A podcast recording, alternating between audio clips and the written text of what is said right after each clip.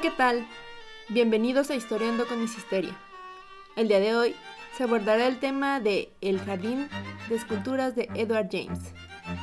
Lo onírico en la naturaleza. Sin más, comencemos. Pasear por el jardín surrealista de Edward James, Las Posas, te hace sentir como si estuvieras en un mundo totalmente diferente. Un mundo donde las fantasías y los imaginarios cobran vida. Nos sentimos como verdaderos exploradores, caminando en una jungla, sin saber qué vemos a continuación o dónde terminamos nuestra exploración. Las pozas fueron creadas por el poeta británico Edward James. Se mudó a Silitla, donde comenzó a cultivar plantas exóticas. Pero en 1962, las heladas y las ventiscas destruyeron todas sus orquídeas decidió hacer algo permanente que el clima no pudiera destruir. Quería crear su versión del Jardín del Edén, con esculturas gigantes de hormigón.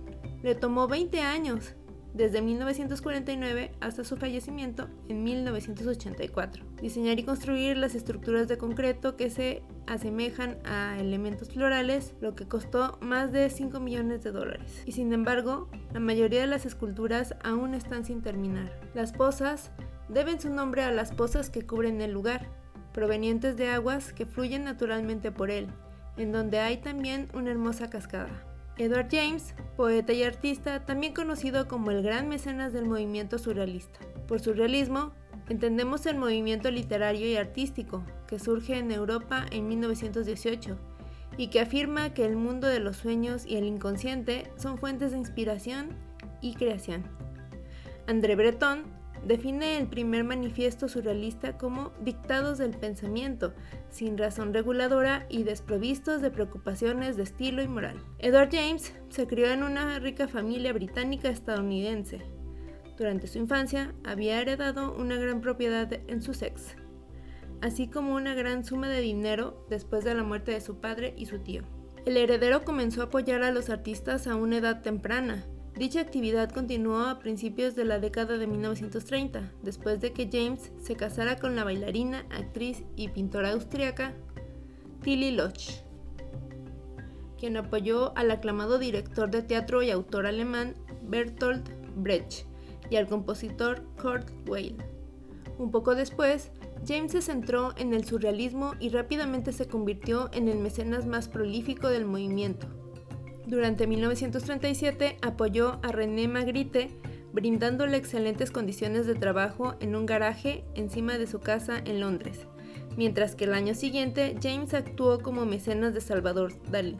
A lo largo del tiempo, formó una colección de arte impresionante que consta principalmente de obras de arte surrealista realizadas por artistas como Leonora Carrington, Picasso, Giacometti, Max Ernst, Giorgio de Chirico, todavía considerada como la mejor colección de propiedad privada. James quedó tan deslumbrado con el movimiento que incluso patrocinó la célebre revista surrealista llamada Minotaure, que se publicó en París. Mientras pasaba un tiempo en Los Ángeles a principios de la década de 1940, le surge el deseo de crear su propio jardín del Edén, su paraíso privado pero después de descubrir México decidió que su sueño se cumpliría allí y por eso inspeccionó muchos lugares posibles. Finalmente se decantó por Las Pozas, cuyo nombre alude a la gran cantidad de cascadas y pozas naturales que se encuentran en una finca repleta de vegetación subtropical y también de cafetos. Adquirió esta vasta extensión de terreno y comenzó a crear un gigantesco jardín de orquídeas, un tipo de flores a la vez fascinantes y delicadas. Sin embargo, James se convirtió en un verdadero horticultor, cuidándolos con mimo. Pero eso no pudo evitar que en 1962 una helada inesperada en la región acabara con su plantación.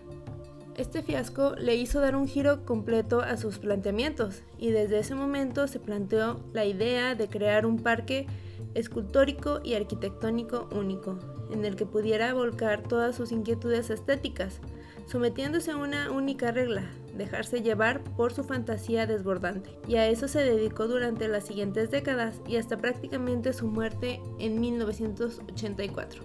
Edward James se dio cuenta de que quería construir un jardín del Edén y su amiga y prima Bridget Bate Bichenor, que era pintora del realismo mágico, lo animó a buscar un lugar en México. James viajó a Cuernavaca, donde contrató a Plutarco Gastelum como guía. Los dos descubrieron el lugar perfecto cerca del pueblo de Chilitla, en el estado de San Luis Potosí. Supuestamente, durante la exploración de la región apareció una nube de mariposas sobre James y Gastelum mientras se bañaban en el río, lo que el patrón vio como una señal mágica. Ubicado en la Huasteca Potosina en México, Edward James encontró el escenario perfecto para crear su obra maestra.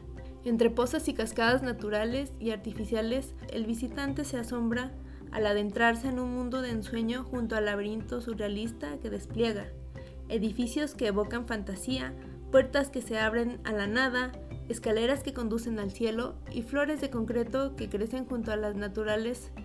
Habitan este jardín ubicado en Silitla, la arquitectura del Jardín de las Esculturas representa un conjunto arquitectónico surrealista de edificios inspirados tanto en las orquídeas como en las flores locales que se encuentran en la vegetación de la Huasteca Potosina, convirtiéndose en una fusión de formas orgánicas y artificiales, una mezcla entre la selva y el concreto, logrando así dos maravillosos mundos en uno. El origen del Jardín de Esculturas se remonta a 1947, cuando Edward James quien vivía en una especie de exilio en los Estados Unidos, compró una plantación de café cerca de Silitla, San Luis Potosí, y la registró a nombre de Plutarco Gastelum, su amigo íntimo. Juntos crearon el Jardín de las Esculturas en las Pozas.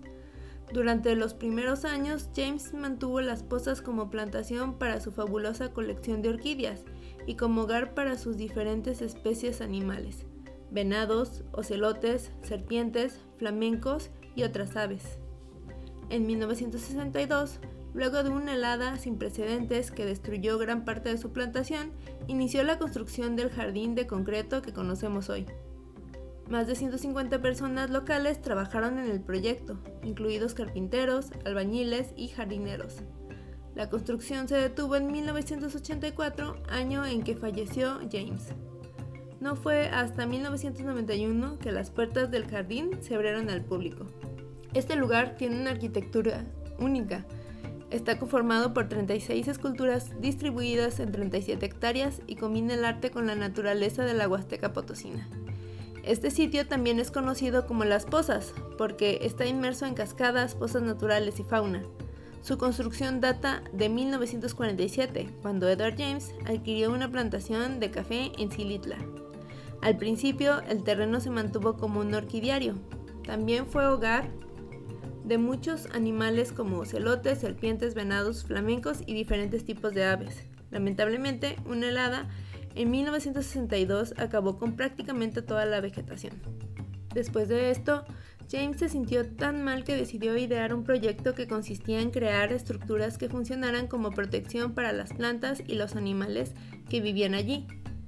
Las complejas obras arquitectónicas de las más caprichosas, así como enormes, con sus columnas que no sostienen nada, plagan todo el jardín. Para darle su toque personal, añadió elementos surrealistas, como maravillosas estructuras que surgían del suelo, como la escalera al cielo, la puerta de San Pablo, las orquídeas de hormigón o las manos del gigante. El jardín se compone de múltiples pasadizos, unos anchos, otros angostos, unos llevan a las pozas y otros a ninguna parte. Es un lugar laberíntico. Si eso suena extraño, más lo es el hecho de que hay escaleras exclusivas para subir y bajar, y una torre de tres pisos que en realidad tiene cinco. Más de 150 personas trabajaron en este proyecto, entre carpinteros, albañiles y jardineros. La construcción no se detuvo hasta 1984 cuando falleció Edward James.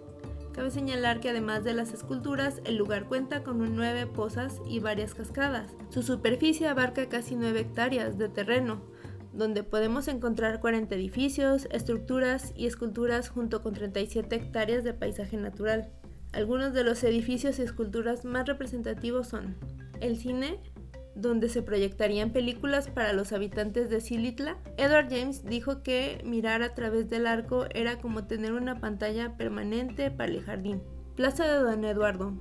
Santiago nombró esta plaza San Isidro en honor al enorme árbol que allí crecía. Posteriormente los trabajadores lo rebautizaron como Plaza de Don Eduardo, porque era aquí donde cobraban su sueldo. Se dice que en un principio fue construida solo para que la habitaran serpientes. El Palacio de Bambú. James lo llamó la Torre de la Esperanza y dijo que algún día sería su hogar. Bamboo Palace of Tower of Hope, como lo llamó James, se encuentra en una de las zonas más altas del complejo y ofrece unas vistas increíbles.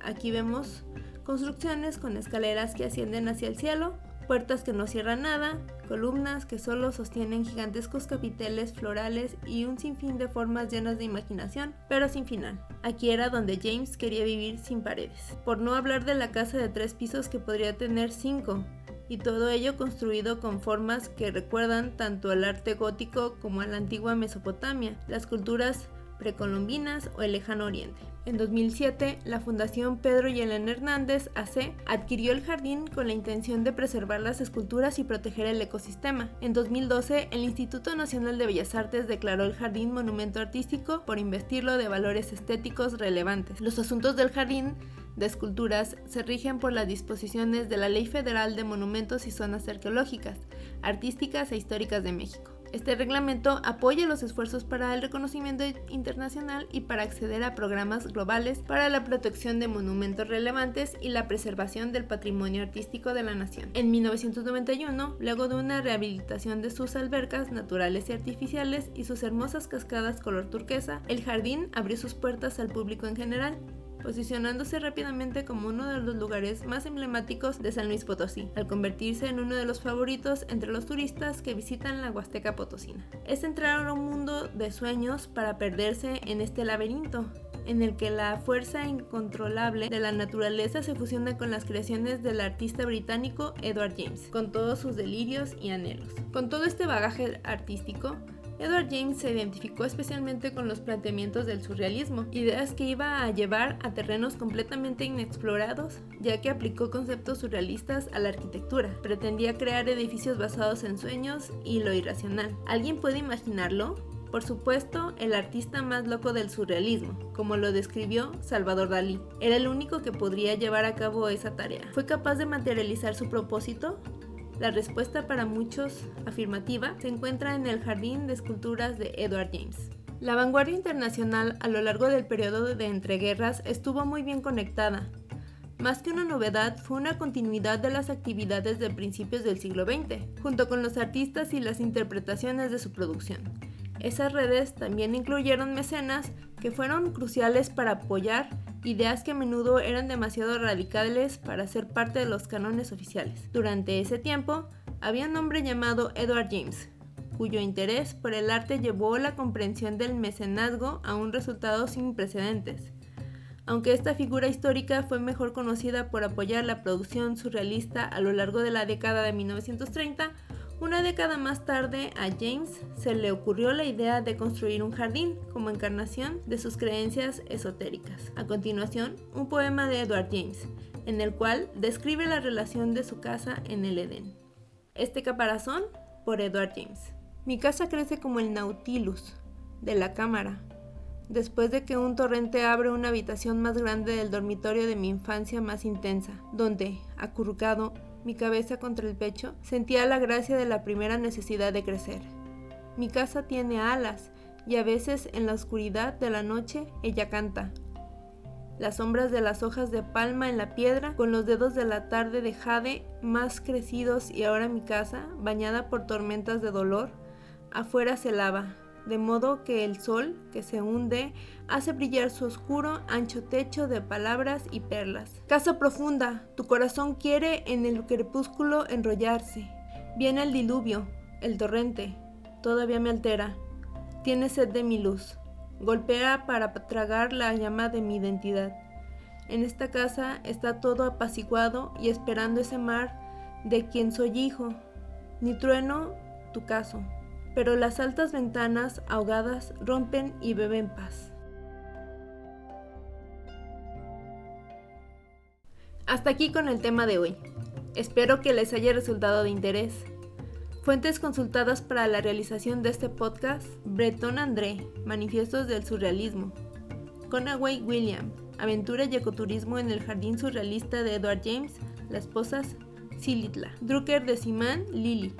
Silitla, El jardín de las delicias de Edward James. Cooks, Margaret, Edward James y Las Posas, un sueño surrealista en la selva mexicana. Poemas de Edward James, traducción por Juan Pablo Padilla.